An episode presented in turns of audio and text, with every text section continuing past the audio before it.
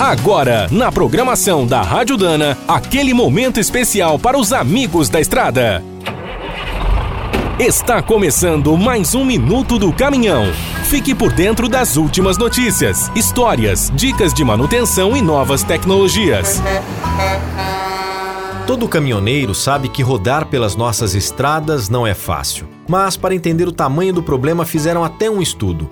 No levantamento Rodovias Esquecidas do Brasil, a Confederação Nacional do Transporte mapeou as 15 piores rotas do país. A maior parte está no norte e nordeste, com nove trechos. Sudeste e centro-oeste têm cinco ligações na lista e a região sul apenas uma. Os principais problemas são as graves deficiências na pavimentação e sinalização, resultado de anos de descaso dos governos.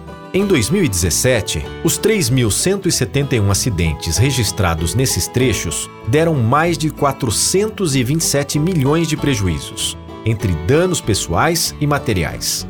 Os 226 quilômetros da BR-282 que ligam Florianópolis a Lages, em Santa Catarina, foram os mais perigosos, com 657 ocorrências no último ano.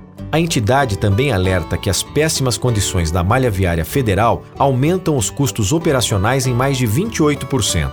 Um dos piores exemplos é BR-158, entre Jataí e Piranhas, em Goiás. Os danos no pavimento elevam as despesas em até 65%.